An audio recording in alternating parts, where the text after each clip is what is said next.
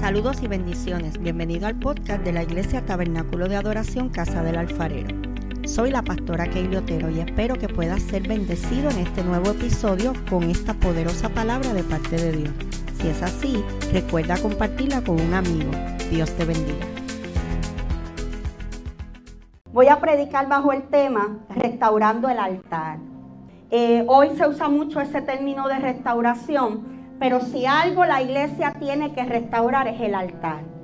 ¿Y qué hay en el altar? En el altar hay adoración, en el altar hay palabra, en el altar hay intimidad, en el altar hay búsqueda de la presencia de Dios, en el altar hay oración, en el altar hay fuego, en el altar hay lluvia del Espíritu. Eso es lo que tenemos que salir en este tiempo a restaurar.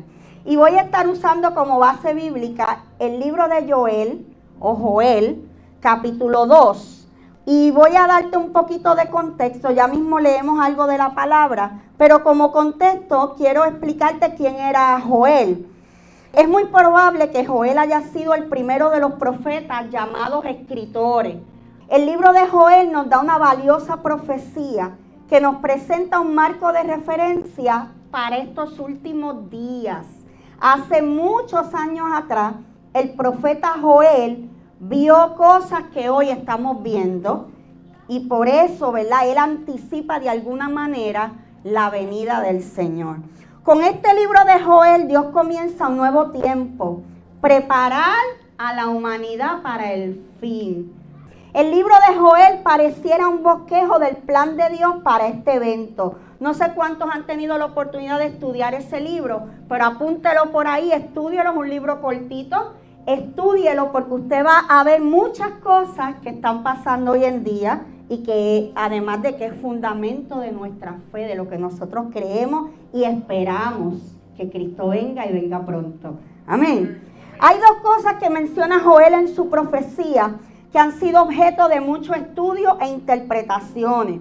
Una es el relato insólito de una gran plaga de langosta que invade a Judá y deja la tierra completamente devastada. Esa es una de las visiones que Joel vio, ¿verdad? Una plaga de langosta que invadían y devastaban. Según los que estudian las profecías, dicen que esto puede representar futuras tropas invasoras y el gran terrible día de Jehová. ¿Cuál es el terrible día de Jehová? Este gran y terrible día para nosotros es lo que esperamos, es el arrebatamiento de la iglesia. Es un gran día para los muertos en Cristo que resucitarán. Es un gran día para la iglesia que será arrebatada y se irá con Cristo porque alcanzamos la salvación. Mira iglesia, ¿cuál es nuestro fin aquí? ¿Para qué venimos y nos congregamos? ¿Para qué estamos día a día, mire, sacrificando esta carne, muriendo al yo, tratando de que sea el Espíritu el que, ¿verdad? E, e, el, que habita en nosotros. ¿Por qué? Porque nuestro fin es llegar al cielo. Aquí no hay otro fin. Todo lo que podamos alcanzar en la tierra, títulos, posiciones, pastorados, ministerios, llamados, eso es bueno. Pero el fin de la iglesia es llegar al cielo. El fin de nosotros es la salvación. Y es triste ver cómo en el último tiempo, cuando las profecías se están cumpliendo, es cuando menos la iglesia dice Cristo viene creo que estamos fallando al mensaje principal que tiene que llevar la iglesia. Cristo viene y viene ya. Aunque nos llamen locos, aunque nos llamen arrebatados, aunque digan lo que digan, ese es el mensaje. El que quiera oír, que oiga. El que quiera venir, que venga. El que quiera ser salvo, que se salve. El que no crea, ese es su problema. Pero la, Dios espera de la iglesia que hablemos el mensaje como es. Dios espera de la iglesia ese mensaje de Cristo viene. Nuestro fin es alcanzar la salvación.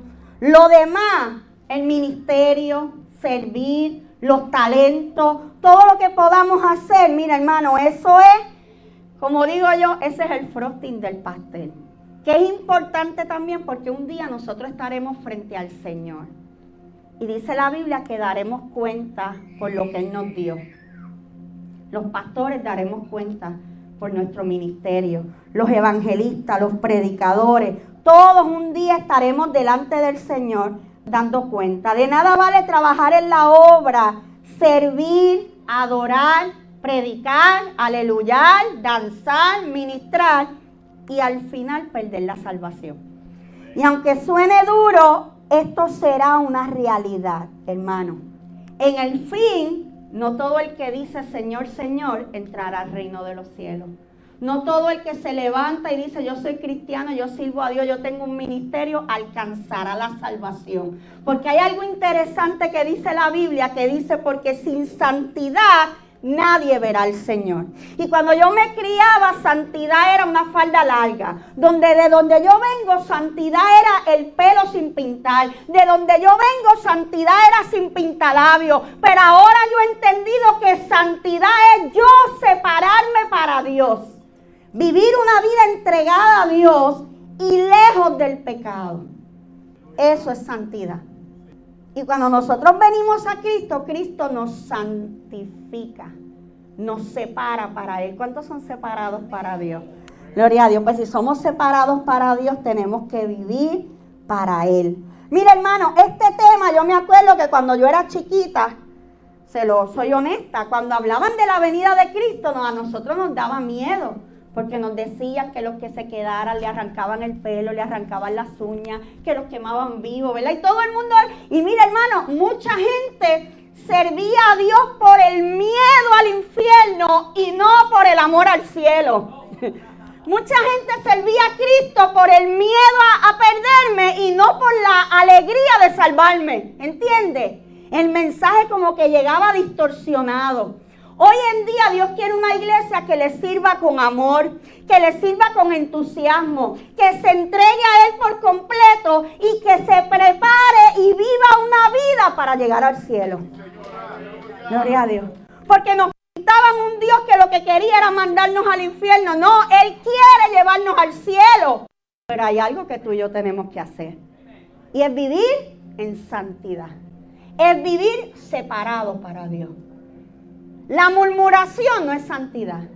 La fornicación no es santidad. El adulterio no es santidad. El hablar del prójimo no es santidad. Los vicios no son santidad. La pornografía no es santidad. Y de todo eso se habla en esta casa. Santidad es vivir una vida agradable a Dios. Servirle. Mira hermano, habla Joel de un glorioso día ese glorioso día será para la iglesia salva. Pero también Joel habla la contraparte del glorioso día. ¿Sabe cómo se llama? Terrible día. Va a haber un día. Va a haber un día que yo creo que es pronto. ¿Cuántos creen que es pronto? Va a haber un día que ese día tiene algo en particular. Ese día va a ser glorioso y va a ser terrible a la vez. Es un día glorioso para, para los que nos encontremos con nuestro Salvador. Mira, hermano, yo digo que esa es la graduación de cuarto año.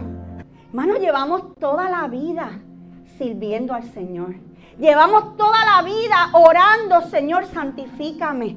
Llevamos toda la vida batallando entre la carne y el espíritu. Llevamos toda la vida arrepintiéndonos, pidiendo perdón, analizándolo analizándonos. ¿Por qué? Porque viene un glorioso día. Pero también será un terrible día para el que se quede. Aquellos que tengan conocimiento y puedan identificar este suceso, eso será devastador. Yo no me quiero imaginar la gente que se quede y que tenga conocimiento de lo que está pasando. Yo pienso que va a ser un tiempo terrible el haber escuchado, el haber conocido, el haberle servido, el haber pastoreado, el haber evangelizado, el haber adorado, el haber tocado en el altar, el haber ido de las misiones y quedarse ese día será un día terrible y doloroso.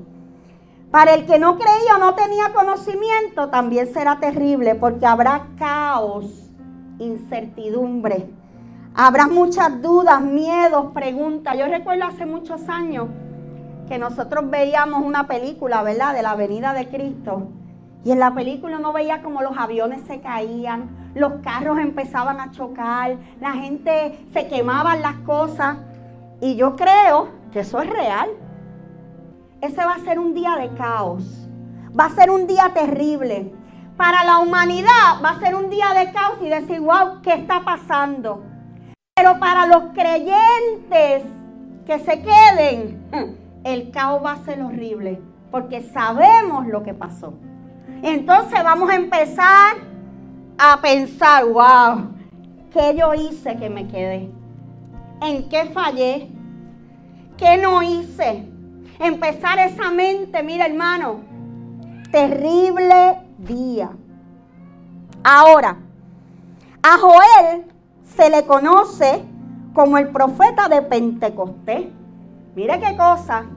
Joel habla de todas estas cosas del fin y habla, pero también es conocido como el profeta de Pentecostés, porque eh, Joel es el que dice que el Espíritu sería derramado sobre toda carne. Joel profetiza que el Espíritu caerá sobre vuestros hijos y vuestras hijas. Y yo no sé cuántos padres y madres, abuelos, tíos aquí han tomado esa palabra y la han hecho suya. Pero yo estoy declarando que el Espíritu será derramado sobre mis hijos y que mis hijos y mis hijas profetizarán. Gloria a Dios.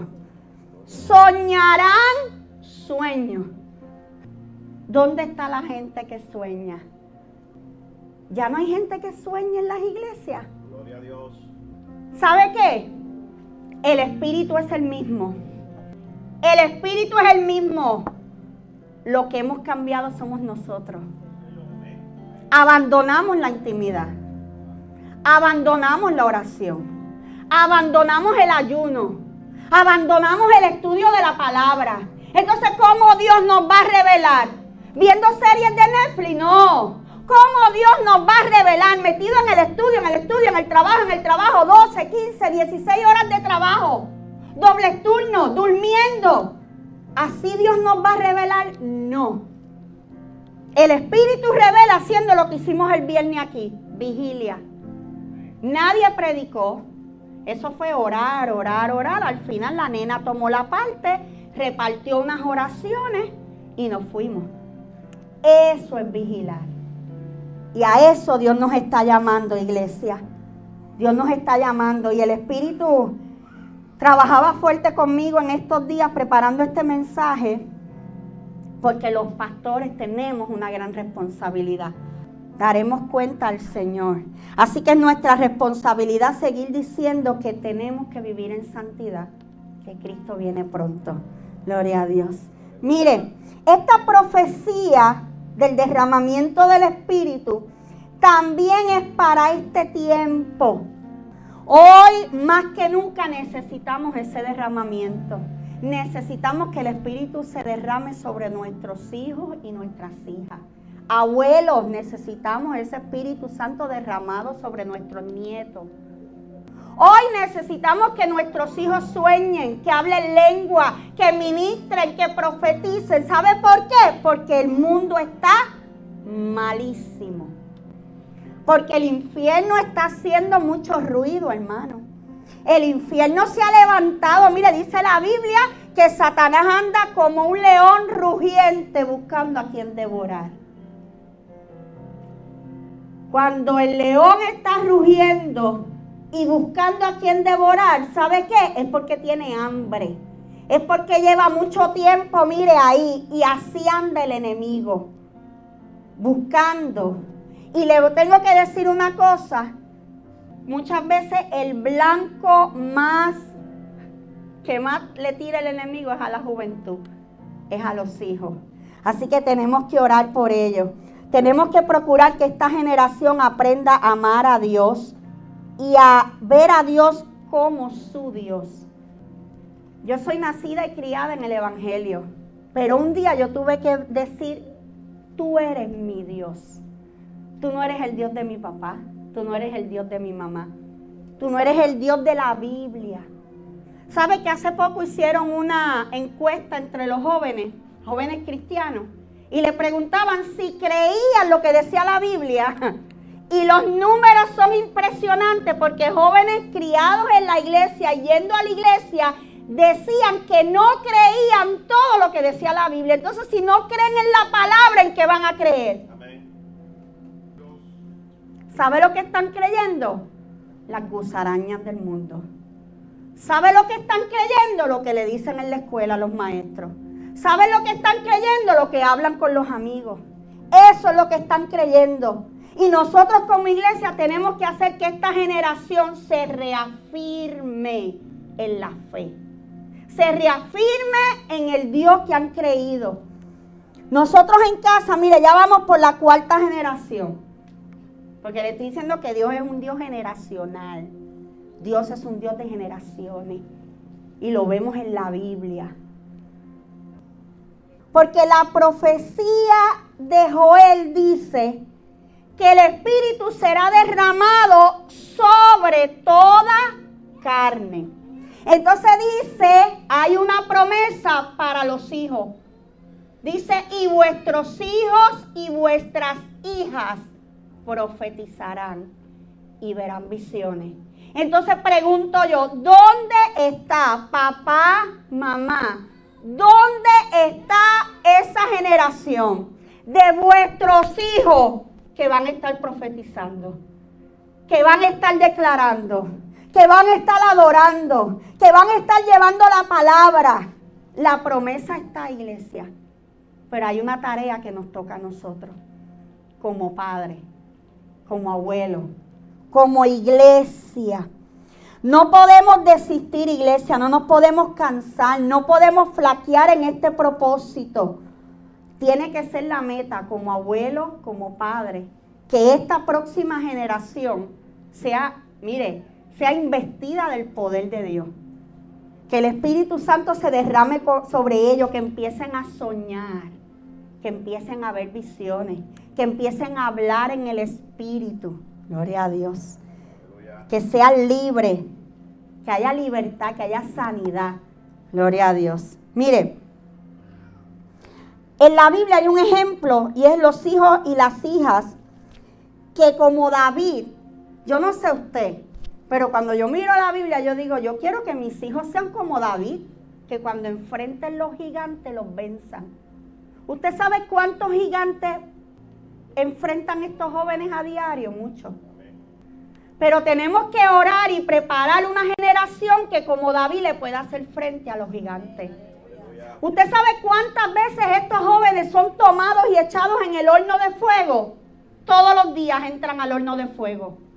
Todos los días, todos los días mis hijos entran al horno de fuego. Pero yo quiero que en vez de quemarse en el horno, ellos sean como Ananías, como Misael y como Azarías. Y siempre nos dicen Sadrach, Mesach y Abednego. No, esos no son sus nombres. Lo primero que tenemos que hacer es empezar a cambiarle el nombre a nuestros hijos. tenemos que empezar a cambiarle el nombre a nuestros hijos. Y empezar a declarar el nombre que Dios les dio. Vamos a quitarle los nombres paganos, porque esos son los que el mundo les quiere poner. Se llamaban Ananías, Azarías y Misael. Y estuvieron en el horno y no se quemaron. Y cuando fueron a mirar, decían, espérate, aquí pasó algo.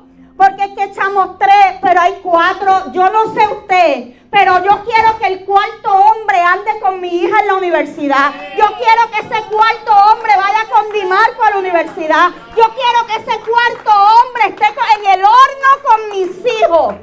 Mi oración es que ese cuarto hombre, Lisa, nunca falte. Porque ese cuarto hombre quiere decir que en medio, mira hermano, nosotros no vamos a estar 24/7 con nuestros hijos. Es imposible. Nosotros no sabemos ni la cuarta parte de las cosas que ellos hacen en privado, lo que hacen en la escuela, en la universidad, en la casa. No lo sabemos. Porque no podemos estar con ellos las 24 horas del día. Pero hay uno que prometió estar con nosotros hasta el fin. Pues a ese uno yo lo invito y le digo, Espíritu Santo, anda con mi hijo, anda con mi hija. Hacen falta hijas como María, jovencitas como María, que sean llamadas bienaventuradas. La iglesia evangélica no habla de María porque María los católicos la adoran, pero María no tiene la culpa. La adoran pues porque ellos están confundidos, pero María fue una mujer espectacular. Una joven.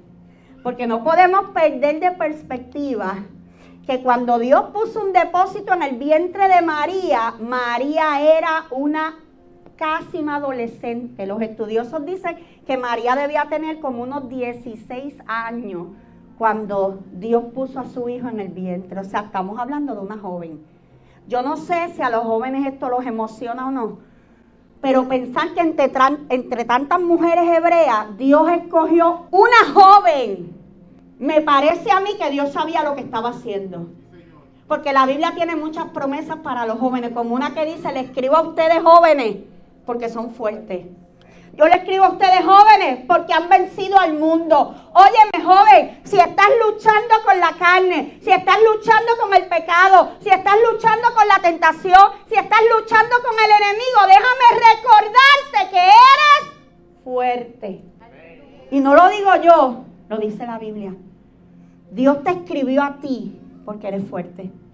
Y no solo eso, dice, porque habéis vencido al mundo me parece a mí, habéis, no es una palabra que ya pasó.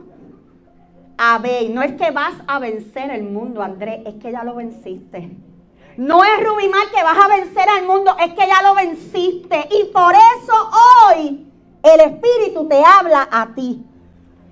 Ahora, como padres, como líderes, como iglesia, tenemos, hermano, mire, una gran responsabilidad.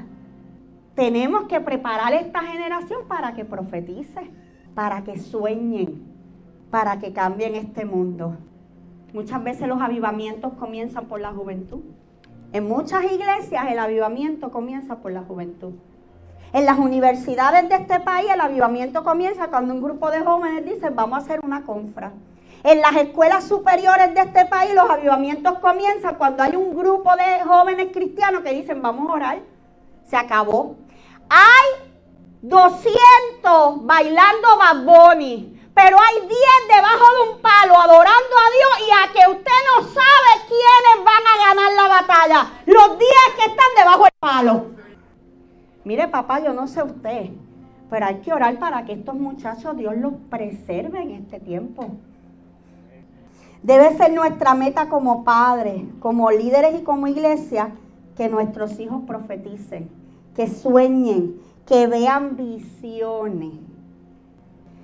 Seguimos con el libro de Joel, en el capítulo 2, el verso del 1 al 3 dice, Tocad trompeta en Sión y dad alarma en mi santo monte. Tiemblen todos los moradores de la tierra porque viene el día de Jehová, porque está cercano. Día de tinieblas y de oscuridad, día de nubes y de sombra como sobre los montes se extiende el alba, así vendrá un pueblo grande y fuerte, semejante a él no lo hubo jamás, ni después de él lo habrá en años de muchas generaciones. Delante de él consumirá fuego, tras de él abrazará llama, como el huerto de Edén será la tierra delante de él, y detrás de él como desierto asolado, ni tampoco habrá quien de él escape. Iglesia, aquí hay un llamado a nosotros, al pueblo, a la batalla, con sonido de alarma, trompeta de Dios anunciando que Cristo viene, anunciando el día del Señor que está cercano. ¿Cuántos creen que el día del Señor está cerca? Yo creo, esa es mi opinión. Yo creo que esta generación no pasa sin ver el arrebatamiento de la iglesia porque la naturaleza gime. Yo creo que Cristo viene pronto. Llevo escuchando, yo tengo 47 años y desde que tengo memoria llevo escuchando que Cristo viene y viene pronto.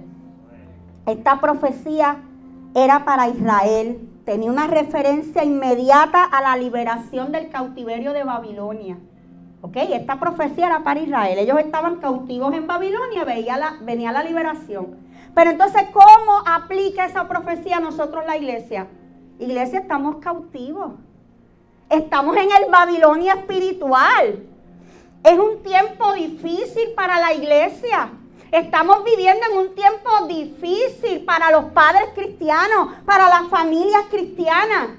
Nuestros jóvenes todos los días salen a la calle, llegan a Babilonia. Las universidades, las escuelas, los clubes, los sitios, Babilonia.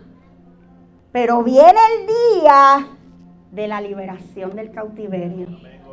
Viene el día de liberación. Viene el día de Jehová. Pero nos toca a nosotros la iglesia, hermano. La iglesia no podemos estar sentados en la silla, aleluyando, esperando a Cristo y yo me voy con Él. Sí, yo me voy con Él. Pero ¿y qué pasa con los que están a mi alrededor? ¿Queremos que se vayan con Él también? Tenemos que seguir compartiendo el mensaje de salvación, de libertad. El capítulo 2 de Joel, del 12 al 14, dice, por eso pues ahora dice Jehová, convertíos a mí con todo vuestro corazón. Parece que Dios sabía, ¿verdad? Le estaba diciendo al profeta, hay gente que se convierte, pero no es de todo corazón. Dile que tienen que convertirse, mira, de verdad, de corazón. Con ayuno, lloro y lamento. La iglesia ha abandonado la oración, el ayuno, las vigilias. La gente llora en el altar, pero el Señor, ayúdame a saldar la casa, Señor. Pero hace falta gente que llore y gima en la presencia de Dios por la salvación que llore y gima por el perdón de los pecados de la gente. Que gime y llore por una restauración en el pueblo. Mira, hermana, hay que rasgar nuestros corazones, los vestidos. Y muchas veces suena duro. Yo creo que tenemos que convertirnos a Jehová otra vez. Si creíamos que la reconciliación es una vez en la vida, estamos mal. Todos los días hay que reconciliarnos con Dios. Ahora, si nos reconciliamos todos los días, tenemos que analizarnos, tenemos un problema. Hay que tener cuidado con el juego de peco y pido perdón. Yo peco y pido perdón. Ah, yo hago esto y Dios me perdona. Ah, yo hago esto y después voy a la iglesia y oro. Tengamos cuidado. Dios no puede ser burlado. Dios es un Dios santo. Y la Biblia dice que sin santidad nadie verá al Señor. Y yo creo que el tiempo del fin se acerca y es cuando más debemos santificarnos. Pastora, yo estoy santificado, pues santifícate más, dice la palabra. Parece que no es suficiente. Hay que ser santos. Dice la Biblia, sé santo como yo soy santo. A veces decimos, no, yo no puedo llegar a la santidad de Dios. Sí, pero Él dice, sé santo como yo soy santo. O sea, llega a mi estatura llega a donde yo estoy. Y usted sabe por qué Dios nos pide eso, porque Él nos entregó un Espíritu Santo que nos va a ayudar. Usted sabe lo que es el Espíritu Santo. El Espíritu Santo es Dios mismo en nosotros. ¿O es que usted no sabe que Él es Padre, Hijo, Espíritu Santo? Que los tres unos son. Pues cuando el Espíritu Santo entra en mí, lo que está entrando y manifestándose en mí es Dios mismo. Entonces esa parte de Dios en mí, esa parte del Espíritu en mí tiene que santificarme. Tiene que haber una transformación. Hay dos términos. Estos se contradicen. Uno es arrepentimiento y el otro es remordimiento. ¿Qué es arrepentimiento? Arrepentimiento es mucho más que limitarse a reconocer que se ha obrado mal. Es un cambio en la manera de pensar y en el corazón que brinda una nueva perspectiva de Dios, de uno mismo y del mundo. Implica apartarse del pecado y volverse a Dios en busca de perdón. Eso es arrepentimiento. Yo voy caminando en esta dirección, me arrepiento y viro y voy en la dirección contraria. ¿Ya? Yo estoy pecando, estoy fornicando, viendo pornografía, mintiendo, fumando, bebiendo. Doy un about faith y voy para el otro lado en contra. Ahora voy a buscar la santidad, a dejar el vicio, a dejar la pornografía, a dejar de hablar del hermano, a dejar de murmurar, a dejar de odiar. Eso es Arrepentimiento es un cambio de dirección. Ahora, remordimiento. Remordimiento es el reproche interior con el que la conciencia nos mortifica. ¿Y de quién es la conciencia? Mía. La conciencia es mía. El remordimiento me mortifica y nos mantiene triste. A veces vemos gente triste en la iglesia y pensamos, ¿qué le pasará? ¿Qué tendrá? Y a veces no sabemos que son batallas espirituales, que cayeron, que pecaron, que se equivocaron y el enemigo los tiene ahí acusándolo, acusándolo, martirizándolo y el espíritu trabajando y el diablo ahí. Y el espíritu redarguyendo y el diablo ahí molestando. Remordimiento no es lo mismo que arrepentimiento. El problema es que cuando yo me arrepiento, como te dije, yo cambio. Pero el remordimiento sigue ahí. Este nos mortifica, nos mantiene triste, nos tiene en sentido de culpa y nos aleja de Dios por haber pecado y por cometer esa acción. Entonces, ¿qué usted cree que quiere Dios? ¿Arrepentimiento o remordimiento? Dios quiere arrepentimiento, pero Satanás va a querer poner remordimiento. El arrepentimiento viene de parte del Espíritu de Dios. El remordimiento viene de Satanás, de la carne. Así que tenemos que elegir a quién vamos a escuchar. No hay que buscarle mucha teología a eso. Iglesia, estamos en tiempos finales, tiempos difíciles, tiempo de buscar a Dios y tiempo de escuchar la voz de Dios. ¿Por qué Dios hacía un llamado así a Israel y hoy lo hace a nosotros? al arrepentimiento y no al remordimiento. Porque el remordimiento es una culpa pasajera. Yo hice algo malo, me dio remordimiento. Ay, Señor, perdóname, Dios mío, no lo vuelvo a hacer, no lo vuelvo a hacer, no lo vuelvo a hacer. Y al otro día estoy haciendo lo mismo. Porque no hubo un cambio de mente. No hubo un cambio en el corazón. No hubo un cambio en las intenciones. Ahora, cuando hay arrepentimiento, Déjeme decirle, el remordimiento es, Señor, perdóname, el arrepentimiento coge tiempo. Yo sé de gente que se han arrepentido, han tenido que estar 21 días de ayuno, gente que tiene que meterse con Dios un fin de semana, eh, hacer muchas cosas para poder llegar a que ese arrepentimiento perdure, que no se acabe. Mira hermano, la culpa nos acusa, el arrepentimiento nos confronta. La culpa nos señala, el arrepentimiento nos sana. La culpa viene de mí, de, la culpa trae recuerdos, el arrepentimiento olvida. La culpa viene de mi carne, el arrepentimiento viene de mi espíritu. Yo no sé si usted está ahí, mire, guardando en el disco duro, ¿a qué usted le va a hacer más, más caso? ¿Al arrepentimiento o al remordimiento? La culpa viene de mi carne, el arrepentimiento viene de mi espíritu. Mire, esta es tremenda. Nos lleva al pecado, nos lleva a la pornografía, nos lleva a la fornicación, nos lleva al adulterio, nos lleva a la mentira, nos lleva al vicio, nos lleva al baile, nos lleva a todo. Y después que nos lleva, entonces nos culpa. Mire qué charlatana es. Hay que matarla. A esta hay que matarla y lamentablemente alimentamos más esta. La culpa viene del diablo, el arrepentimiento viene del Espíritu de Dios. ¿A quién usted va a escuchar? ¿Al diablo o al Espíritu? Iglesia, te pregunto, ¿a quién nosotros vamos a escuchar? Dios está llamando al arrepentimiento. ¿Sabe por qué? Porque Dios desea derramar de su Espíritu sobre nosotros. Porque la profecía de Joel dice que hay un derramamiento del Espíritu sobre toda carne. Y yo creo que antes del fin, Dios va a traer un avivamiento.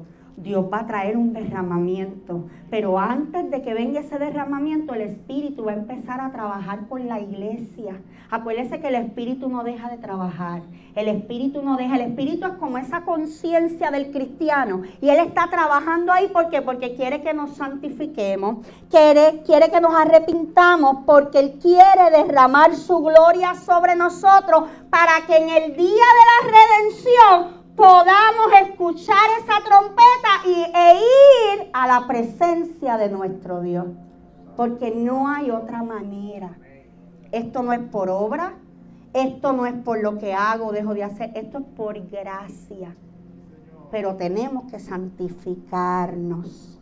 En el capítulo 2, del 15 al 17 dice, tocad trompeta en Sión, proclamad ayuno convocad asamblea, reunid al pueblo, santificad la reunión, juntad a los ancianos, congregad a los niños, a los que maman, salgan de su cámara el novio y de su tálamo la novia.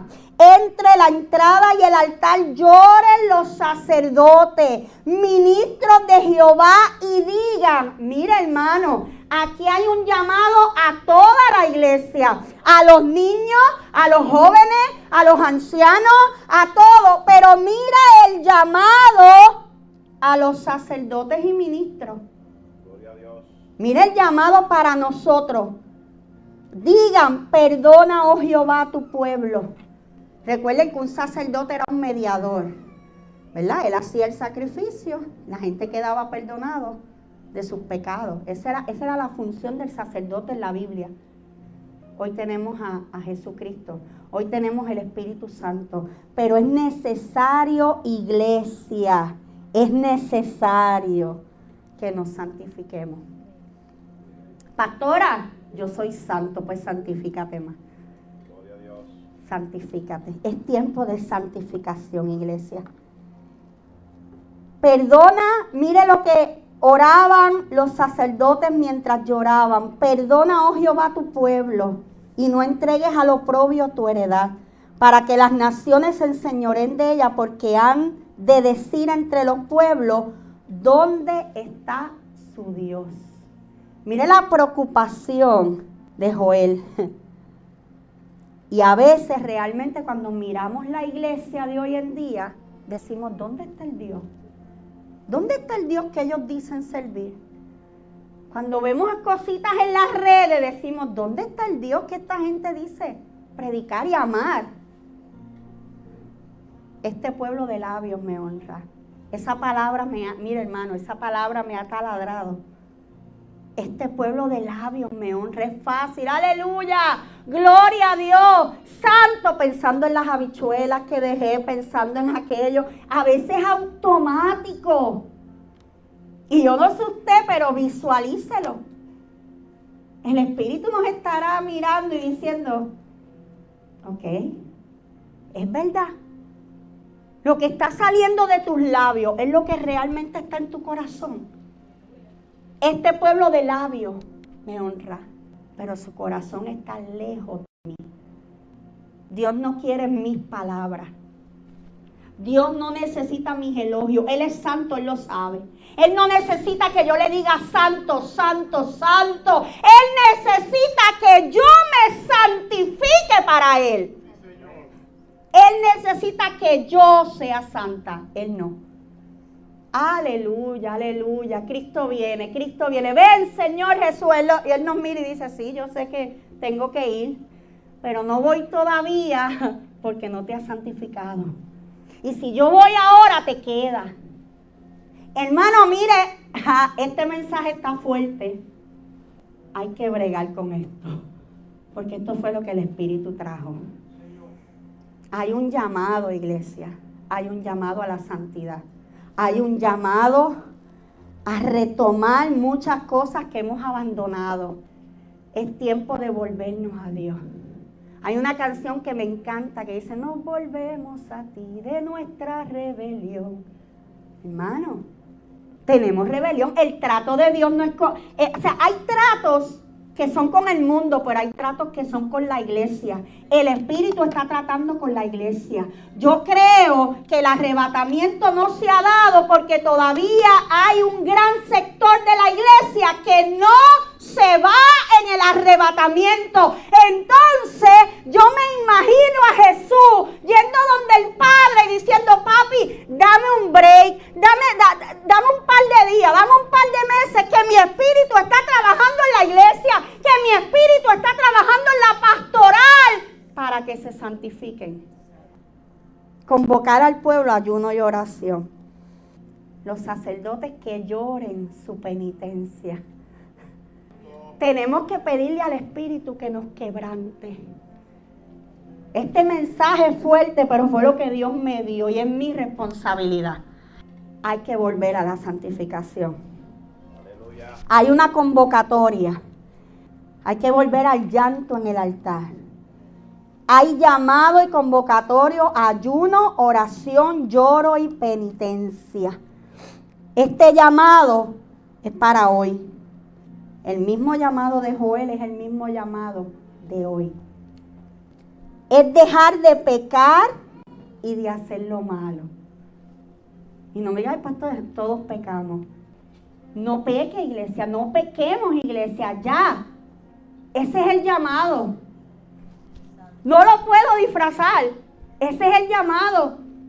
No pequemos, santifiquémonos. Hay que santificarse. Hay que sacrificar algo que nos gusta. Eso es santificarme. Hay que dominar la carne. Esta no me puede dominar a mí. Nosotros la dominamos a ella.